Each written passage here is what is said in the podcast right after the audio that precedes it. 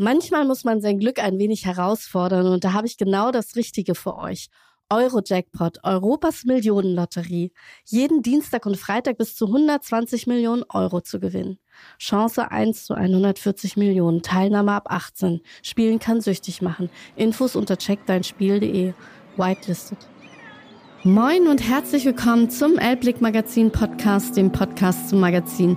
Ich bin Lucien Armbrust und schnacke regelmäßig mit Menschen aus Hamburg und ganz Deutschland. Zora Klipp ist Kochbuchautorin, Moderatorin und betreibt zwei Gastronomien in Hamburg. Sie verrät uns, wie sie entspannt, wie sie mit Kritik umgeht und hat sogar noch einen kulinarischen Geheimtipp, wo es die besten Piroggen in Hamburg gibt. Hallo Zora. Hi. Du bist von ganz weit um die Ecke gekommen, oder? Ich bin ganz weit fünf Minuten zu Fuß gegangen. Ja, ich freue mich sehr, dass äh, ich dich mal kennenlerne. Ich bin ganz erstaunt, dass ich dich noch nicht kannte, weil wir tatsächlich viele gemeinsame Menschen kennen und mhm. uns noch nie über den Weg gelaufen sind. Und das finde ich faszinierend. Und dabei hast du schon so viele Kochbücher geschrieben und warst natürlich im Fernsehen. Und woran liegt das? Und du sitzt hier in der Schanze mit deinem Kaffee. Kann ich dir gar nicht sagen, woran das liegt. Manchmal ist es irgendwie einfach so. Aber am Ende des Tages haben sich unsere Wege ja doch gekreuzt. Deswegen freue ich mich und äh, ich hatte das tatsächlich mit äh, Angelina Burger. Ich weiß nicht, ob du sie kennst. Sie hat ein tolles Buch geschrieben mhm. über ADHS. Wahrscheinlich, ich habe in der Vorbereitung ein paar Sachen gehört und vielleicht bist du auch einer aus dem Club, so wie, so wie wir. Also wir geben es offen zu. Angelina hat mir damals gesagt, nach fünf Minuten, na, du willkommen im Club, du bist eine von mhm. uns. Ja, man merkt das relativ schnell. Ja, ich weiß nicht, ob du dich damit beschäftigt hast. Das war aber gar nicht mein Thema. Und zwar habe ich mit ihr so eine Fragerunde gemacht und ich glaube, ich wollte das auch mal sagen. Du sagst dann einfach, ich sag zum Beispiel, Süß oder salzig? Und dann sage ich salzig. Wahrscheinlich. Und ich sage dir jetzt zum Beispiel Eule oder Lerche? Äh, Eule. Nee, Quatsch, Lerche ist früh.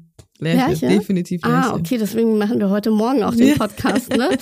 äh, Fisch oder Fleisch? Fleisch. Zimtschnecke oder Sandwich? Sandwich. Print oder digital? Schwierig. Ja, weil wir jetzt hier bei einem Printmagazin sitzen. Ich würde okay. sagen digital. Ja, okay.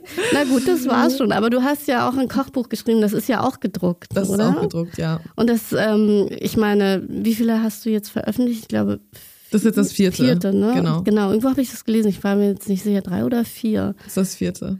Und dann frage ich mich immer, ich wollte noch nie, also doch, ich wollte mal ein Buch schreiben, aber ich habe dann irgendwann gedacht so, ich kann das nicht, das belastet mich zu sehr. Und wir haben eben schon kurz gesagt, ein bisschen ADHS habe ich ja auch. Ich kann Dinge nicht zu Ende bringen. Also schwer. Schwer, auf jeden Fall. Ja, das kenne ich, das Problem. Und deswegen habe ich mir für das Buch auch einfach sehr, sehr viel Zeit gelassen, damit ich das einfach wirklich immer dann machen kann, wenn ich Lust habe. Weil ich finde es super anstrengend, wie zum Beispiel auch bei meiner Bachelorarbeit, wenn du einfach dieses Datum im Kopf hast und dann so auf Zwang dich hinsetzen musst, um das zu schreiben, weil dann funktioniert es nicht. Und gerade bei kreativen Sachen, das kannst du ja nicht erzwingen. Ich kann mich nicht hinsetzen und sagen, ah, okay, jetzt habe ich drei Stunden Zeit, jetzt schreibe ich mal ganz kurz äh, 15 Rezepte, sondern man muss irgendwie schon in the mood dafür sein. Und deswegen habe ich mir einfach sehr, sehr viel Zeit gelassen, um diesen Prozess auch die Zeit zu geben, die er dann braucht. Und dann macht es auch viel mehr Spaß. Ich kenne das. Ich ähm, mache ja auch, wie du siehst hier, wir sitzen hier in einem Podcast-Studio und hier liegen lauter Printmagazine. Das Ding ist, ich habe immer sowas wie Druckunterlagenschluss. Also bei mir gibt es mhm. den tatsächlich.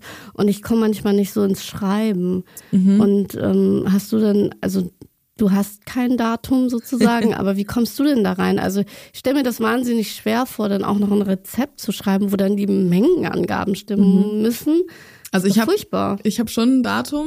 Äh, da, klar, irgendwann muss ich dem, dem Verlag was abliefern so und die müssen ja auch mit ihren äh, Zeiten planen. Die müssen sich äh, Zeit nehmen, das zu gestalten, das zu layouten, das zu korrigieren. Da ist ja auch noch ein langer Weg dahinter sozusagen. Ähm, aber diesen Termin habe ich einfach sehr weit in der Zukunft geplant, dass ich einfach wusste, okay, ich habe jetzt über ein Jahr Zeit, daran zu arbeiten und dann ist es halt entspannter. Und die Rezepte entstehen eigentlich tatsächlich so in meinem Alltag. Die entstehen für Fernsehsendungen, die entstehen für kleinere Projekte, die entstehen bei mir im Laden, die entstehen bei mir zu Hause. Und mittlerweile habe ich es ganz gut raus, dann nebenbei einfach ähm, mal ganz kurz die Nudeln abzuwiegen, bevor ich sie ins Wasser schmeiße oder mal ganz kurz die Tomaten auf die Waage zu legen, damit ich ungefähr weiß, wie viel muss da rein und ehrlicherweise mit den Jahren, ist jetzt das vierte Kochbuch, man weiß dann ungefähr, wie, also man weiß dann, wie viel Portion oder wie viel Kilo Nudeln isst man pro Portion wie viele Tomaten braucht man dafür? Also jetzt in so einem einfachen Beispiel mal genannt. Und dann kann man das relativ einfach runterschreiben. Und äh, dann kann man es natürlich auch immer einfach wieder Probe kochen. Manchmal gebe ich die Rezepte dann auch an Freunde, Bekannte und dann sage ich hier, probier mal das Backrezept aus, ob es so funktioniert, wie ich es geschrieben habe. Und dann sagen sie, ah, ich mache das lieber anders, weil irgendwie kam ich damit überhaupt nicht zurecht. Sind die so ehrlich? Ja, natürlich. Ah, und ich hatte auch gut. schon mal, ich hatte schon öfter mal den Fall, dass irgendwas nicht geklappt hat oder dass man an irgendeinem, an irgendeiner Textstelle nicht wusste, wie ich es gemeint habe, weil ich weiß natürlich, wie es geht, deswegen ist es für mich auch einfach zu lesen, aber irgendwann kann man das nicht mehr als mit fremden Augen lesen so und dann ist es manchmal einfacher, das dann gerade bei so Backsachen, wenn es so um Falltechniken oder so geht, das abzugeben und zu sagen, versuch's mal genauso, wie es da steht und dann sagen sie halt auch, rufen sie mich an und sagen, ich komme hier nicht weiter, wie meinst du das? und dann weiß ich, okay, das habe ich blöd geschrieben. Naja, also ich, wie gesagt, ich muss ehrlich gestehen, ich koche nie nach Rezept. Mhm. Ich koche nach Gefühl. Und ich glaube, so schmeckt es manchmal auch. Egal. äh, aber ich, also deswegen bewundere ich das, weil ich also ich finde es zum Beispiel schwierig, eigentlich hasse ich Backen, mhm. weil man dann so immer so super genau sein muss. Ja. 150 Gramm Mehl, 250 Gramm. Also das nervt mich voll, weil ich immer gerne irgendwie alles in einen Topf und dann wird schon irgendwie. Ja, ja beim Backen gibt es auch so ein paar äh, Tipps und Tricks, die man natürlich, also es gibt Sachen, die mu muss man einhalten, damit es ein Teig wird, aber es gibt trotzdem super viel Spielraum in den einzelnen Rezepten und wenn man so die äh, Grundherangehensweise für einen Rührteig weiß, dann kannst du da ja auch machen machen, was du willst. Also du kannst Kirschen reinmachen, kannst Marzipan reinmachen, Schokostreusel, Vanille, Zimt. Also da kannst du ja auch dann spielen und du hast ja einfach nur das Grundrezept, an das du dich dann halten musst. Ja, aber gut, Nudeln auch werden, das klappt manchmal nicht. Ne? ja. Aber Nudeln wirft man auch immer ins Wasser. Das sind ja auch Sachen, die man macht, wenn man ein Pasta-Rezept kochen will. So und deswegen kann man das beim Backen eigentlich auch ganz gut anwenden. Aber das ist dann schon eher für die Fortgeschritteneren, muss ich sagen, beim Backen. Also ich finde Backen ist. Ich habe mal gehört, Köche und Backen und umgekehrt Bäcker und Köche. Mhm. Das ist ja immer so ein äh, Zwiespalt. Also ich habe einen Freund, der ist Bäcker, der sagt, äh, Kochen ist jetzt nicht so meins. Mhm. Also, weil er einfach sich nur im Backen auskennt. Und er sagt auch, ich mag noch nicht mal Kuh, also er ist Bäcker, aber, aber er mag, mag eher das Brot backen und er hasst diese ganzen ja. Patisserie-Sachen. Aber das ist ja in ganz vielen Berufen auch so. Nicht jeder Mediziner ist gleichzeitig ein Gynäkologe oder ein Orthopäde, sondern da sucht man sich ja dann auch sein, sein Spezialgebiet aus. Und ich glaube, so ist es beim Backen eben auch. Äh, und in der Küche ist es auch so. Auch Köche sind gerne auf der Patisserie oder lieber bei den Vorspeisen oder, oder, oder. Und oder ich die glaube, Königsklasse, nur die Soßen machen. ja, oder die Königsklasse, genau. Ähm, und bei mir ist es, ich sage immer, Kochen ist so ein bisschen mein Beruf und Backen ist meine Leidenschaft. Ich mache das einfach extrem gerne und ich verbinde diese beiden Sachen einfach total gerne miteinander. Und wenn ich zu Hause bin und gestresst bin, dann backe ich total gerne einen Kuchen, weil mich das einfach irgendwie runterbringt und weil ich dabei abschalten kann. Und kochen, das mache ich halt nebenbei, das kann, kann ich halt einfach so und das passiert dann zu Hause so nebenbei. Das ist nichts, wo ich dann so richtig sage, oh, heute will ich mal einen Kuchen backen, ich habe Zeit. So kochen macht man mache ich einfach immer. Und Backen ist für mich einfach ja eine ganz besondere Leidenschaft. Ich mag es übrigens nicht, wenn jemand in der Küche steht und mir dabei zuguckt. Dann wäre ich wahnsinnig. Wie ist das bei dir? Ich meine, okay, du bist Ich bin Fernsehköchin. Ja, ich meine, aber zu Hause. Also nervt dich das nicht? Ich weiß gar nicht, ich habe jetzt nicht recherchiert, ob du einen Partner hast, aber wenn ich zum Beispiel jemanden habe, privat, ja, mhm. der dann zu Hause steht und sagt, ach so, kannst du mal die Zwiebel anders schneiden? Das finde ich irgendwie scheiße. nee, also ich muss sagen, zu Hause hat tatsächlich eher mein Freund das Zepter in der Küche in der Hand. ah, so, was kann er denn Tolles kochen? Ach, der kann eigentlich alles kochen und dadurch, dass er immer im Homeoffice sitzt, ist das immer so sein Ritual nach der Arbeit einkaufen zu gehen, sich zu überlegen, was er kochen möchte und dann kocht er und ich freue mich dann auch, wenn ich einen langen Tag hatte, in der Küche stand oder den ganzen Tag im Studio stand, dass ich dann nach Hause komme und das Essen ist fertig. Äh, oder wir kochen halt zusammen, aber dann guckt hier niemand jemand anderem irgendwie auf die Finger. Und dann und sagst du hier, das, also das muss man anders schneiden. Du weißt ganz genau, die Messerhaltung ja, ist so. Nein. Nee. Also ich kann jetzt nicht leugnen, dass es am Anfang wohl mal vorkam und dass ihn das sehr, sehr genervt hat. Aber das ist halt einfach äh, jetzt nach den Jahren, die wir schon zusammen sind, hat sich das ganz gut eingegroovt und jetzt äh, kann er extrem gut schneiden. Er kann die Pfanne schwenken und freut sich dann natürlich auch, wenn er eine Rezeptidee hat, aber nicht so richtig weiß, wie er da hinkommen muss, dass er mich dann fragen kann, wie er das dann am besten machen kann und dann helfe ich ihm bei der Umsetzung. Aber tatsächlich ist es inzwischen sehr ausgeglichen bei uns. Und wenn du dir ein Gericht von ihm wünschst, wenn du sagst, hey, weißt du was, ich habe heute einen langen Tag, ich glaube, ich hätte gerne heute deine Superpasta. er hat ein Rezept neulich gemacht, das war so ein Feta-Quark, das waren gebackene ganze Möhren aus dem Ofen äh, so veganes äh, Harissa-Hackfleisch und eine ähm, Kiwi-Relish. Sowas macht er dann. Wow. Äh, Entschuldigung, äh, hat er noch Kapazitäten? ich koche leider allein. Ähm, aber ja, das ist stark. Ja. Also hat er dann auch von dir vielleicht sich ein paar Sachen abgeguckt oder inspiriert ihn das so ein bisschen, was du machst? Ja, wahrscheinlich. Ich glaube sehr, aber er würde es nie zugeben.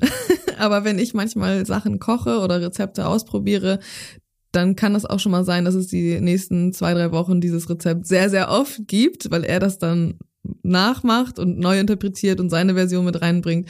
Und daran sehe ich dann, ah, okay, das Rezept hat ihm wohl gut gefallen. Naja, ich meine, dein Kochbuch, was du jetzt rausgebracht hast, heißt irgendwie auch normales Kochen. Mhm. Und äh, ist es dann irgendwie so dass da viele Rezepte von ihm drin sind, weil er so normal gekocht hat? es sind eigentlich so Rezepte von zu Hause, die ich von zu Hause mitgebracht habe, also von meinen Eltern, von meiner Kindheit. Es sind einfache Rezepte, die wir zu Hause total gerne machen, die man nach dem Feierabend schnell kochen kann. Es sind Rezepte aus der Weidenkantine, die es da oft gibt. Es ist so ein äh, kunterbuntes Kochbuch einfach für ganz normale Rezepte. Das ist unspektakulär. Es sind auch Frikadellen drin. Und mhm. es gibt 100.000 Frikadellenrezepte. Warum brauchst du noch ein Frikadellenrezept? Aber es ist mein persönliches Kochbuch und deswegen ist es auch mein persönliches Frikadellenrezept. Und ich habe noch nie mit meinen Rezepten die Welt neu erfunden, sondern ich habe immer Gerichte, die einfach irgendwie lecker sind, die äh, wirklich durchs, durch, den, durch Leib und Seele gehen irgendwie. Und genauso ist das Buch auch. Ich mag ja auch tatsächlich, wenn ich ehrlich bin, äh, man traut es mir ja nicht zu. Ich sehr asiatisch aus. Ich kann nicht asiatisch kochen. Ich bin auch in Niedersachsen groß geworden und meine Oma hat super gekocht. Roulade Rotkohl, das kann ich am besten, würde ich mhm. behaupten. Ich meine, das sind diese ganz einfachen, schlichten Gerichte. Genau. Die aber wahnsinnig schwer auf eine Art sind, aber die dann total gut schmecken und die genau. nach zu Hause schmecken, oder? Ganz genau. Und ich finde, diese Rezepte, diese Art von Rezepte sind auch so ein bisschen verloren gegangen und alle wollen immer äh, besonders kreativ kochen und irgendwie Sachen neu erfinden. Und das ist ja auch schön und gut, das kann man auch mal machen, aber wenn wir mal ehrlich sind, ähm, den Großteil unserer Wochen kochen wir einfach was Schnelles, Leckeres, was man mal eben so im Kühlschrank findet. Und genau dafür ist das Buch eigentlich auch gemacht. Ja, und das kenne ich irgendwie. Ich mag auch tatsächlich, ich finde immer, kennst du das, wenn du manchmal in so Läden gehst, die nach nichts aussehen? Mhm. Äh, fast schon schäbig. Und dann und bist dann du komplett überrascht. Servieren die aber so mhm. eine Küche, wo du sagst, das ist ehrlich irgendwie und das ist richtig gut. Ich hatte neulich dieses Erlebnis in Barmbek. Ich weiß nicht, ob du mal in Barmbek im Sira warst. Nee. Also ich meine, er sieht jetzt nicht, also doch, er hat schöne Bänke und so, aber es ist jetzt kein High-Class-Restaurant, mhm. fancy mit Stühlen, auf keinen Fall. Da sitzt halt die Familie von ihm und isst da und du kriegst dann so einen Falafelteller, der richtig, richtig toll war und ich mag keinen Falafel mhm. und ich fand diesen Falafel sehr gut. Also deswegen, und das war so ehrlich irgendwie und es war irgendwie alles frisch und es sah überhaupt nicht danach mhm. aus mhm. und Kennst du einen Laden, außer natürlich die Weidenkantine und das Blattgold? Äh, kennst du einen Laden, wo du sagst, ey, das sieht überhaupt nicht toll aus? Äh, jetzt aber ist lecker. Also, ja, doch, äh, Kuchnia heißen die. Die sind äh, auf St. Pauli und die machen äh, polnische Piroggen. Und es ist, sieht nach überhaupt nichts aus tatsächlich. Die haben äh, neben, die haben einen ganz kleinen Gastraum und daneben noch so eine Einfahrt und da können sie abends immer ihre Stühle aufbauen. Und dann sind da tatsächlich auch nur so ganz einfache Bierbänke, also noch nicht mal so schöne äh, Möbel, wo du dann auch dich anlehnen kannst, sondern ganz einfache Bierbänke. Aber da kriegst du so leckere Piroggen. Also das macht wirklich sehr, sehr viel Spaß, da zu essen. Und guten selbstgebrannten Wodka haben sie auch. ah, ich muss da unbedingt mal hin, ist doch bei mir in der Nähe. Naja, ich habe ja auch von einem Laden gehört, da möchte ich unbedingt mal hin. Vielleicht gehen wir da zusammen hin, da war ich noch nie. Der heißt Bobbys Bremsklotz. Der ist tatsächlich über die Elbe hinweg in Wilhelmsburg oder so die Richtung. Und der Typ macht halt jeden Tag Frikadellen übrigens. Also es ist vielleicht kein vegetarischer, veganer Tipp, aber der macht es jeden Tag selbst und die Leute schwören auf seine mhm. Frikadellen. Bobbys Bremsklötze. Ja. Ja, doch, das habe ich schon mal gehört. Und das soll gut sein. Aber ich möchte da unbedingt mal hingehen. Vielleicht sollten wir das mal uns auf den Zettel nehmen. Ich bin sehr gespannt. also ja, das wollte ich eigentlich ähm, nochmal so sagen, dass es manchmal so Sachen gibt, wo man halt nicht sagen muss, ach, das ist so fancy, wenn ich in die Bullerei gehe, dann ist da ja auch ein bisschen, mhm. also du warst ja noch nie in der Bullerei. Nee, ich, ne? bis, bis jetzt auch noch nicht. Ja, ich finde es, ich, ich habe das zur Vorbereitung gehört und fand es total spannend, dass du noch nie da warst, aber du warst im Podcast von Tim und ähm, ich war schon in der Bullerei mhm. und ich äh, muss leider sagen, dass ich dann doch eher in Imbiss gehe. Ja? Ja. Ich Aber finde, weißt du, ich glaube, gemacht. ich habe äh, so ein bisschen den Vibe, dass du nicht der größte Tim-Fan bist. Und ich glaube, am Ende des Tages macht es einfach was aus. Ja. Und ich glaube, ja. wenn du, wenn du in ein Restaurant gehst, was von ihm geführt wird, von dem du aber glaubst, dass es in Barmbek Sira ist, und dann am Ende kriegst du raus, dass es Tim Melzer, hätte es dir in dem Moment geschmeckt, wenn du gewusst hättest, dass es Weißt du, was ich meine?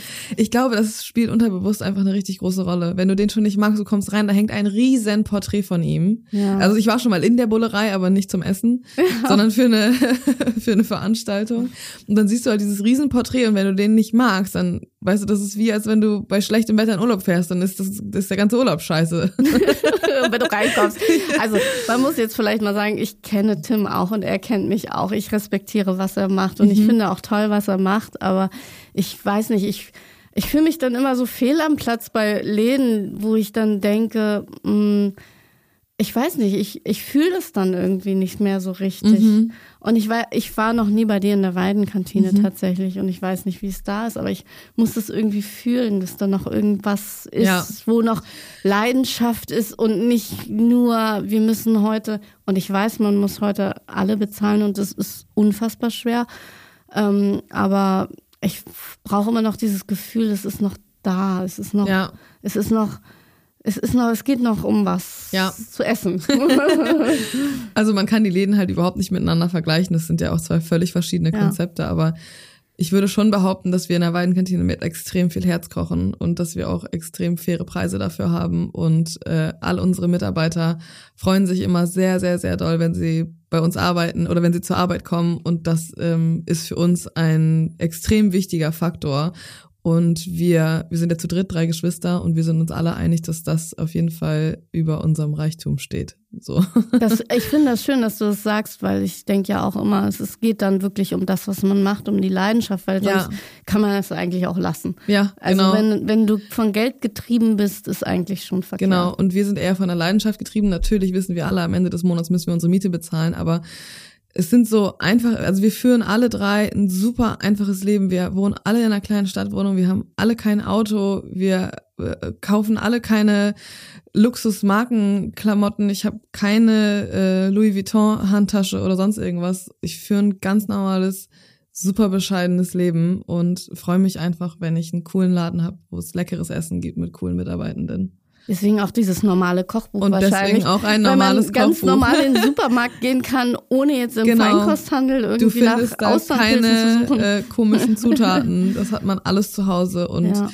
ich finde auch in dieser kunterbunten Welt muss und soll auf jeden Fall jeder für sich selber entscheiden, was für ihn normal ist. Und das habe ich auch im Kochbuch versucht zu übertragen, egal wie du dich ernährst, du findest glutenfreie Rezepte, du findest vegane Rezepte, vegetarische, deftige, fleischige Rezepte, kleinere Vorspeisen, wenn du gerne backst. Und ich finde halt dieses Konzept, dass du dir einfach für dich selber ganz alleine zu Hause entscheiden kannst, was du gerne magst, dann kannst du das auch mit diesem Kochbuch kochen. Und das fand ich irgendwie cool. Und jetzt, obwohl du ja sehr viel Erfahrung hast in diesem Food-Bereich, gibt es noch was, was du neu entdeckt hast, also so ein Produkt? Weil ich habe neulich eins entdeckt. Jetzt bin ich gespannt. Ja, das ähm, habe ich tatsächlich hier mit Matthias Gförer vom Gut Wulksfelde mhm. probiert. Also ich habe ihn blind verkosten lassen, ehrlicherweise in meinem Podcast. Und äh, es war das Öl vom Elbmüller. Ich weiß nicht, ob du davon schon gehört hast. Nee. Das musst du mal machen. Das hat mich fasziniert. Also Dennis vom Elbmüller war auch hier. Mhm. Der hat ja tatsächlich auch ähm, sehr mutig eine durchsichtige Ölmühle gemacht, die mhm. ist in Mhm. Winterhude. Er produziert da wirklich sein eigenes Öl und die Sachen für sein Öl kommen tatsächlich, er hat die Kilometer aufgeschrieben. Der Raps kommt 160 Kilometer weit entfernt. Die, Ja, cool. also alles, was er holt, versucht er so regional wie möglich Mhm. oder regional im Sinne von nicht aus Übersee. So. Muss ich mir gleich mal aufschreiben. Ja, und er hat zum Beispiel ein absolut geniales Kaffeeöl gemacht mit Elbgold zusammen. Okay, der Kaffee von Elbgold kommt natürlich von weiter her, aber er hat den Kaffee von Elbgold genommen und daraus ein Öl gemacht, ein Kaffeeöl. Und er hat es mir mit Vanilleeis serviert und es war der Hammer. Ja, ich lecker. habe nie gedacht, dass Öl und Eis irgendwie zusammenpassen. Ist Mm, jetzt auch nicht so, gut. ist jetzt vielleicht nicht so gängig, aber das ist auch super. Also das war zum Beispiel so ein kleines kulinarisches Erlebnis. Und Mhm. ja, ich mache dafür Werbung, weil ich ihn so mag und weil da auch jemand hintersteht, der mit Leidenschaft dahinter Ja. steht. Er ist tatsächlich BWLer und hat gemerkt, ich muss was mit der Hand machen. Ich kann nicht immer nur Tabellen Mhm. ausfüllen. Und ich meine, Kochen ist ja auch was mit der Hand, auch wenn man die Zahlen im Blick behalten muss. Mhm. Ne? Aber Fall, am Ende hat ja. man ja was. Das stimmt. Und das finde ich so schön an diesem Beruf, dass du Wasser und Mehl hast und nach ein paar Stunden hast du ein Brot. Und das finde ich äh, super spannend und ich liebe es am Ende des Tages irgendwie meine Kuchenvitrine voll zu sehen und alles, was man geschafft hat. Und das ist, äh, macht mega viel Spaß auf jeden Fall. Aber eine kulinarische Neuentdeckung hatte ich in dem Sinne für das Buch jetzt nicht tatsächlich. Ähm, weil, wie gesagt, ich habe versucht, es so normal wie möglich zu lassen und ich bewege mich auch jetzt nicht unbedingt in diesen Kreisen, wo viel experimentiert wird, sondern mein ganzes Umfeld ist sehr basic, was die Kulinarik angeht und das, ähm, wie gesagt, versucht, habe ich auch versucht für das Buch äh, beizubehalten. Also der Elbmüller hat gesagt, er will auf jeden Fall, dass irgendwann mal in ganz Hamburg sein Öl im Regal steht. Also er macht Sonnenblumenöl und so. Er macht normales Ja, Leinsamenöl. aber das finde ich zum Beispiel richtig cool und den Kontakt würde ich wirklich gerne haben wollen, weil wir versuchen für die Weidenkantine auch immer coole Produkte äh, ranzukriegen. Wir haben richtig ähm, gute Eier von einem Hof hier in der Nähe. Wir haben richtig cooles Mehl, auch von dem gleichen Hof. Die haben ganz viele kleine Felder oder die haben ein ganz paar kleine Felder und haben ein paar Säcke Mehl, die sie uns dann immer bringen. Das finde ich richtig cool. Und bei so einem, wir können es nicht bei allen Produkten machen, weil ansonsten könnten wir diese fairen Preise nicht äh, halten. Äh, aber bei Sachen wie Öl, Mehl, Eier, Milch finde ich es schon cool, wenn die hier aus der Region kommen. Ja, und du kannst ihn besuchen und du kannst sehen, wie er dann das da reinschüttet und das Öl rauskommt. Ich war ganz fasziniert, wie Mhm. entspannt es sein kann, wenn Öl aus so einer Ölmühle fließt. Also, okay, aber ich frage mich übrigens, schaffst du überhaupt noch, du bist ja auch noch im Fernsehen zu sehen und du schreibst eben auch Bücher, schafft man da wirklich noch dieses Kochen, dieses äh, schichtmäßige Dasein? Du hast heute ganz viele Termine. Also kannst du dann noch, kommst du dann überhaupt noch in die Küche? Also ist es nicht wahnsinnig schwer? Also ich komme auf jeden Fall in die Küche, sowohl bei mir im Laden als auch zu Hause, weil ich in den letzten Jahren mir versucht habe, eine sehr gute Arbeitsstruktur aufzubauen, weil ich äh, gemerkt habe, dass ich, wie gesagt, ADHS-Kind diese Struktur einfach brauche, ansonsten funktioniert es nicht, ansonsten verbasel ich meine Termine, ansonsten verchecke ich irgendwelche Abgaben, ansonsten ne, beantworte ich meine E-Mails nicht. und dann habe ich irgendwann im Laufe der Jahre gemerkt, dass ich ähm, mir das einfach besser strukturieren muss. Und jetzt ist mein Arbeitsalltag tatsächlich sehr gut aufgebaut, sehr gut geregelt. Ich habe ein extrem strukturiertes Umfeld und ich habe ein sehr gutes Team um mich herum, was mir hilft, diese Struktur aufrechtzuerhalten. Und ähm, so kann ich mir natürlich auch Freiräume schaffen. Und so habe ich eigentlich eine ziemlich geregelte Woche. Die Tage sind sehr unterschiedlich. Den einen Tag bin ich in der Küchenschlacht, den anderen bin ich im Laden und stehe in der Küche, den anderen Tag sitze ich hier und nehme einen Podcast auf. Und heute Abend ist mein Book Release.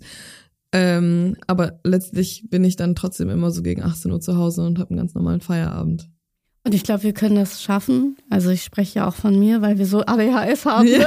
äh, ohne H habe ich gelernt, sondern nur ADS oft, weil man ja nicht so hyperaktiv ist. Aber äh, ich finde es nämlich total spannend, weil wir haben auch, falls du es nicht wusstest, ähnliche Züge, denn ich habe tatsächlich auch nur Realschule gemacht. Ich musste mein Abi nachholen, ich habe im Hotel gelernt.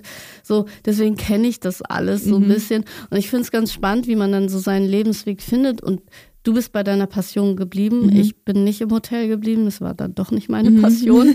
ähm, und ich finde das dann immer wieder spannend, dass man dann auch so sich neue Wege, also hast du immer gedacht, ja, ich schreibe auf jeden Fall ein Kochbuch. Mhm. Also das, Ich ich, bin das ja kommt ja irgendwie. Ich bin ja tatsächlich auch gar nicht bei meiner Passion geblieben. Ich habe mit 17 meine Ausbildung gemacht, habe drei Jahre gelernt, ein Jahr gearbeitet und dann sieben Jahre Pause gehabt und bin, habe wie gesagt mein Abi nachgeholt, war reisen und äh, habe studiert und habe eigentlich gar nichts mehr mit der Küche am Hut gehabt, außer bei mir zu Hause. Und bin dann ja durch Zufall mehr oder weniger in diese YouTube-Welt reingerutscht, habe mit YouTube dann angefangen und bin dann zum Fernsehen gegangen und habe so erst tatsächlich meine Leidenschaft in all den Projekten, die ich tue, gefunden. Aber ich könnte jetzt auch nicht sagen, dass mir das oder das mehr Spaß macht als das eine oder andere. Bei mir ist es so ein bisschen das Gesamtkonstrukt mit der Mischung und der Abwechslung, die ich habe, die das Ganze ausmacht. Aber nur kochen in der Küche könnte ich, glaube ich, auch nicht. Dafür ist meine Leidenschaft nie groß genug gewesen, weil ich nicht bereit gewesen bin, all die schönen Dinge, die sonst im Leben passieren, aufzugeben. Und das musst du halt, wenn du es dazu was bringen möchtest. Und da, da war meine Leidenschaft tatsächlich nicht groß genug.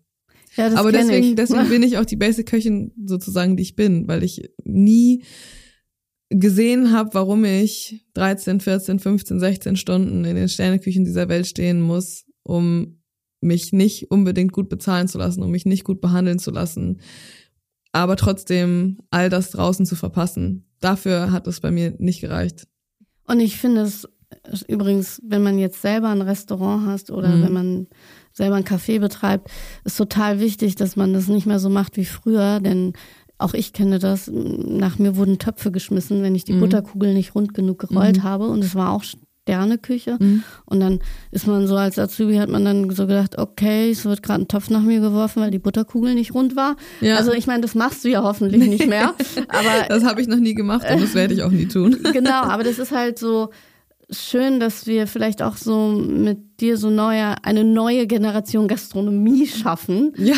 wo man dann halt auch wieder Lust hat, Ja. dort zu arbeiten, weil ich glaube, das war auch so ein Punkt, weswegen ich nicht mehr Lust hatte, weil was du sagst, man wird schlecht behandelt, wird man schlecht bezahlt, Menschen sind übergriffig, alles, was man eigentlich nicht mehr möchte. Ne? Ja. Dann bräuchte man so ein Awareness-Team in der Gastro. Hätte man das früher gesagt, hätten die ja wahrscheinlich gesagt, was willst du? Halt die Klappe und Ja. mach deine 17 Stunden.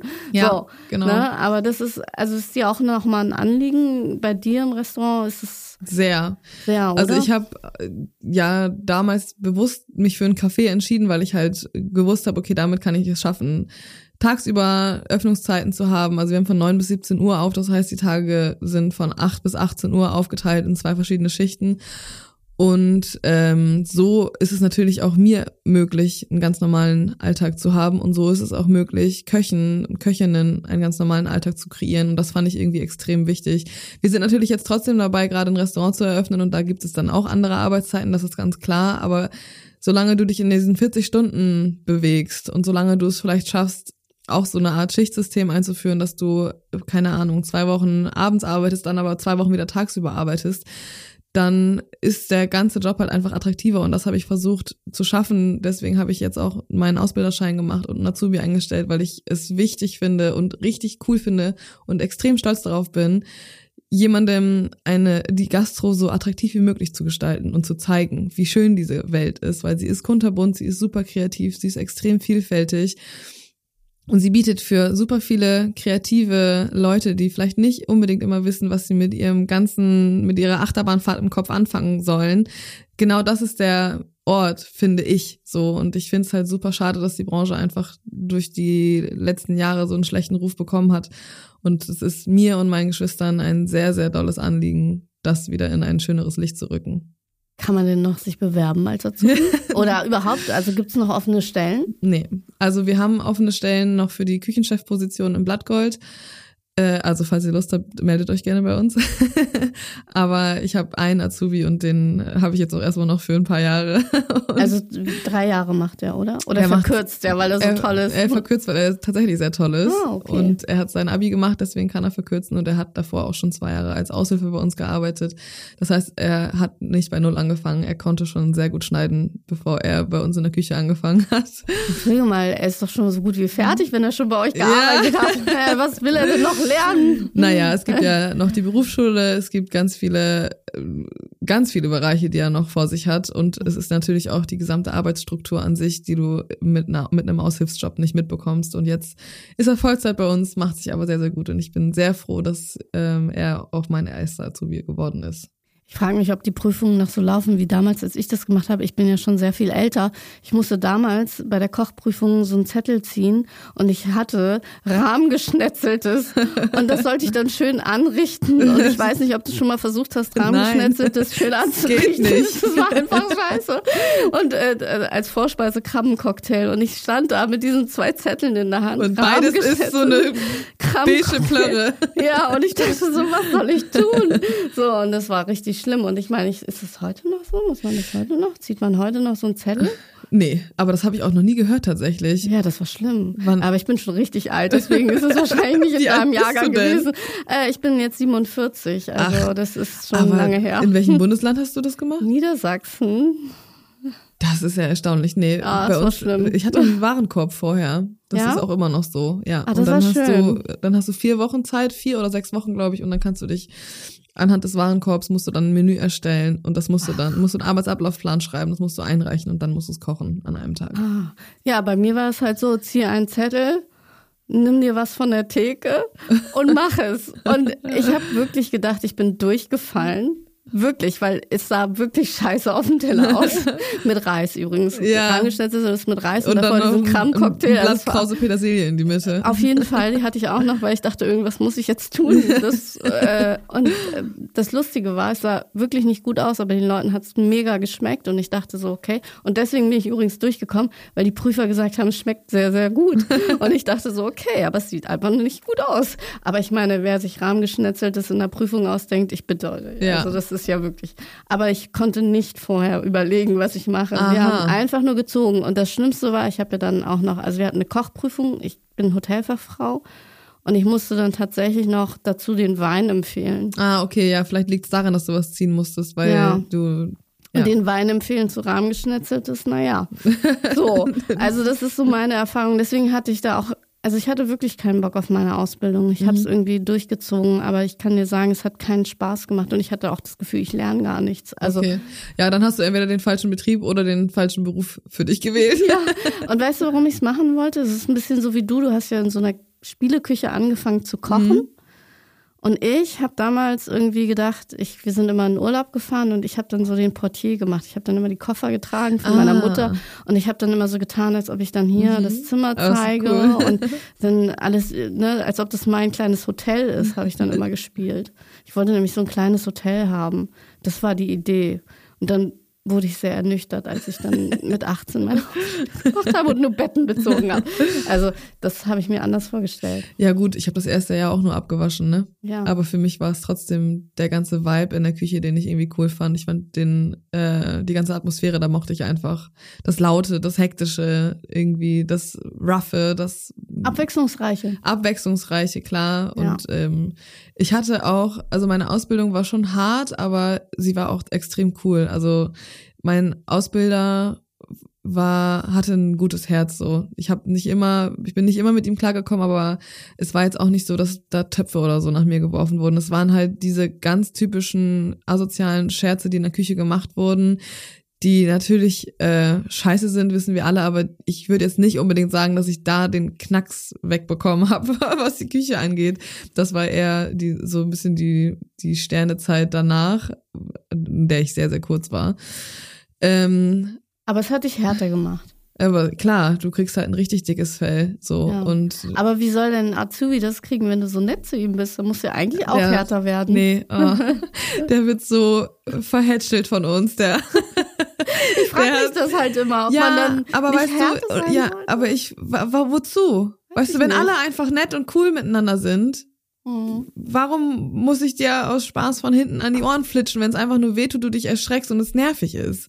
Das stimmt. Weißt ich kann ja auch einfach, ich kann ja auch Witze und Späße auf eine andere Art und Weise machen. Und ja. natürlich habe ich Angst, dass wenn er irgendwann fertig ist bei uns und dann sich in einem anderen Laden bewirbt, er auf einmal eine richtige Realitätsklatsche bekommt und nicht mehr in so einem, in so einer rosaroten Kaffeewolke verpackt ist. Aber ich weiß, dass sich in der Gastronomie gerade, äh, gerade auch in Hamburg, super viel tut, weil es geht nicht anders. Alle sind irgendwie daran interessiert, ein cooles Arbeitsumfeld zu schaffen, weil anders kriegst du sonst keine Leute mehr. Keiner hat Bock, sich irgendwie die ganzen Abend für schlechtes Geld anschreien zu lassen. Warum auch? Lass es einfach. Sei einfach nett. Und das habe ich halt auch versucht, Tim in seinem Podcast zu erklären, dass man irgendwie lernen muss, Witze auf andere Arten zu machen, ohne dass du halt die andere Person angreifst. Und oder beleidigst. Oder beleidigst. Ja. Und äh, ich habe einfach die Hoffnung, dass er ist, unser Azubi ist ziemlich, ziemlich smart, dass er mhm. sich dann auch richtige Läden aussucht, wo er Oder weiß, er bleibt einfach. Nee, soll er nicht. Ach so, okay. Weil er muss weiterziehen. Du bist immer Azubi für, du bist Azubi für immer, wenn du in dem Laden bleibst, in dem du gelernt hast. Und natürlich würde ich mich sehr, sehr freuen, wenn er bleibt, weil ich ihn einfach sehr gerne mag. Aber ich wünsche mir für ihn, dass er einfach eine Bereicherung für die Gastronomie ist. Der Typ ist super talentiert und er muss einfach danach weiterziehen.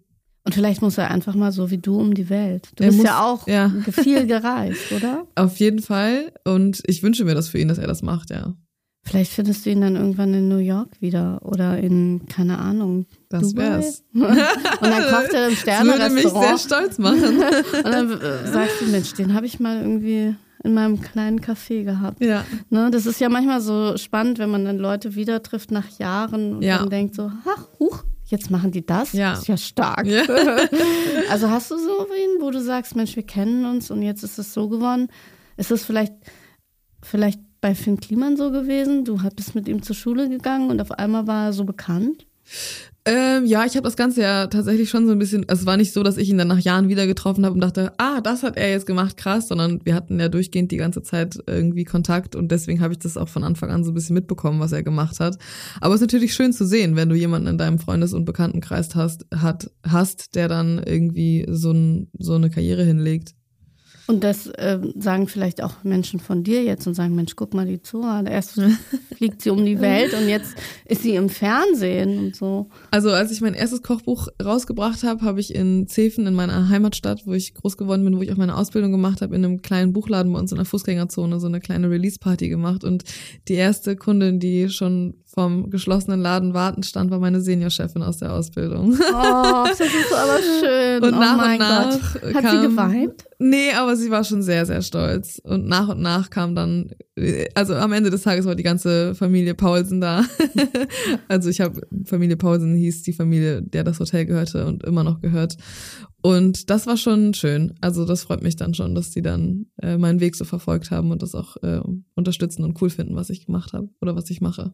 Und haben die dann so in ihrem Hotel so eine Autogrammkarte von dir stehen oder ihre nee. die Kochbücher? Eigentlich müsste man nee. dann die Kochbücher dort kaufen können. nee, das nicht. Also ja. sie versuchen jetzt nicht daraus irgendwie äh, Profit zu schüren, sondern sind einfach stolz und freuen sich dann, wenn ich mal da bin, aber verkaufen und, jetzt keine Bücher.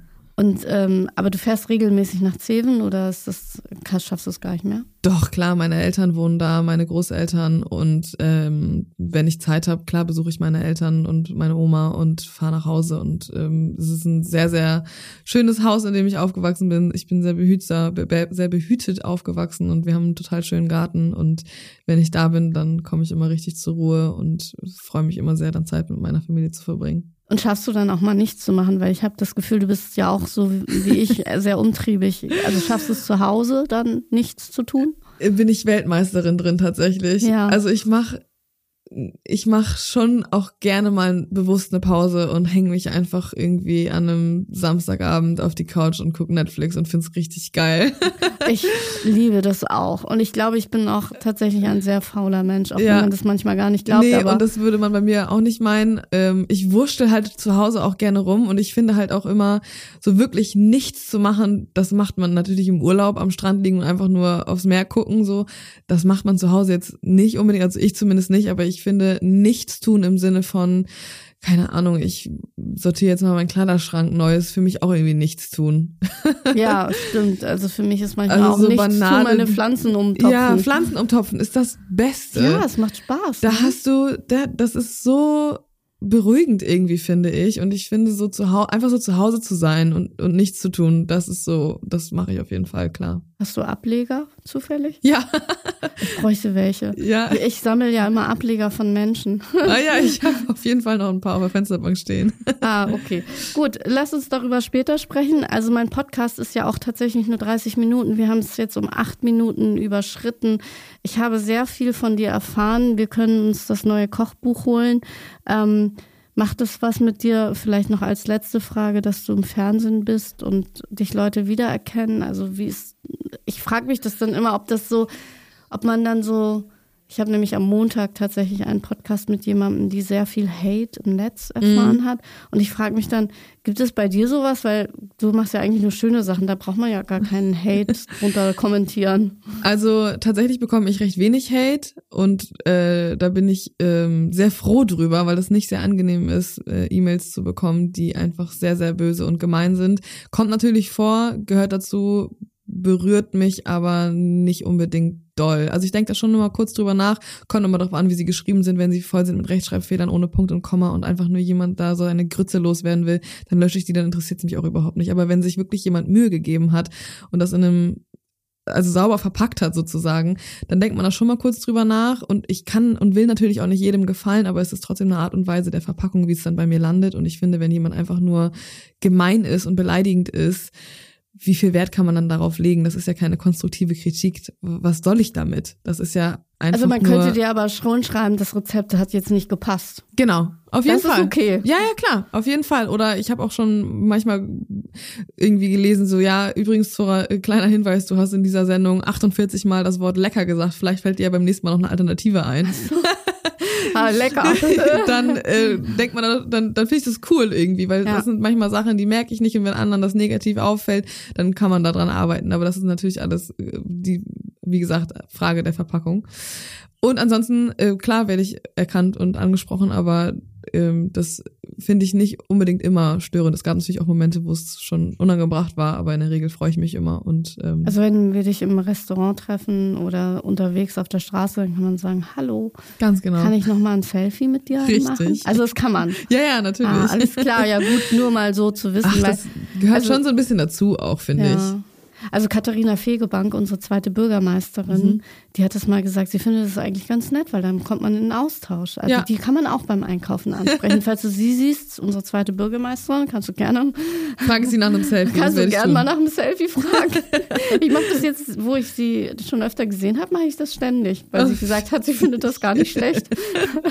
Gut, Aber danke ja. für die Info. ja, also deswegen, es gibt ja Menschen, die wollen es nicht und äh, oder es ist vielleicht unpassend, wenn du mit deinem Freund Freund Jahrestag hast. Und ja, es gab's auch schon. Ich wurde auch schon am Strand im Urlaub äh, fotografiert und dann wurde mir das Foto im Nachhinein geschickt, was ich auch irgendwie unheimlich finde. Es gibt so ein paar Sachen, die macht man irgendwie nicht. Und wenn ich jetzt irgendwie knutschen mit meinem Freund irgendwo gesehen werde, dann weiß ich nicht, würde ich jetzt meine beste Freundin wahrscheinlich auch nicht unbedingt ansprechen, weil ich gerade sehe, die sind in the middle of something. Ja. Äh, aber wenn, keine Ahnung, wenn ich jetzt beim Einkaufen bin oder auf der Straße, dann werde ich schon angesprochen, dann freue ich mich auch drüber. Und wenn du im Laden bist, natürlich. Und wenn ich im Laden bin, das ist ganz klar. Gut, dann hoffen wir, dass wir dich im Laden dann bald sehen.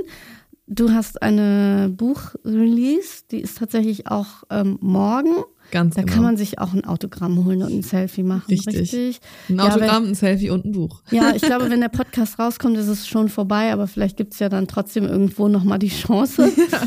Also bei uns im, in der Weidenkantine gibt's die Bücher auf jeden Fall immer zu kaufen und ich bin auch oft anzutreffen. Ach, das ist ein guter Tipp. Dann wissen wir auf jeden Fall, wo wir hingehen zum Essen, zum Selfie machen und zum Buch kaufen. Ich danke dir sehr, dass du da warst. Ähm, ich habe zu danken. Ich hoffe, du kommst nochmal wieder beim äh, Kochbuch Nummer 5, was dann 2027 die Deadline hat, damit du genug Zeit hast. Ganz genau.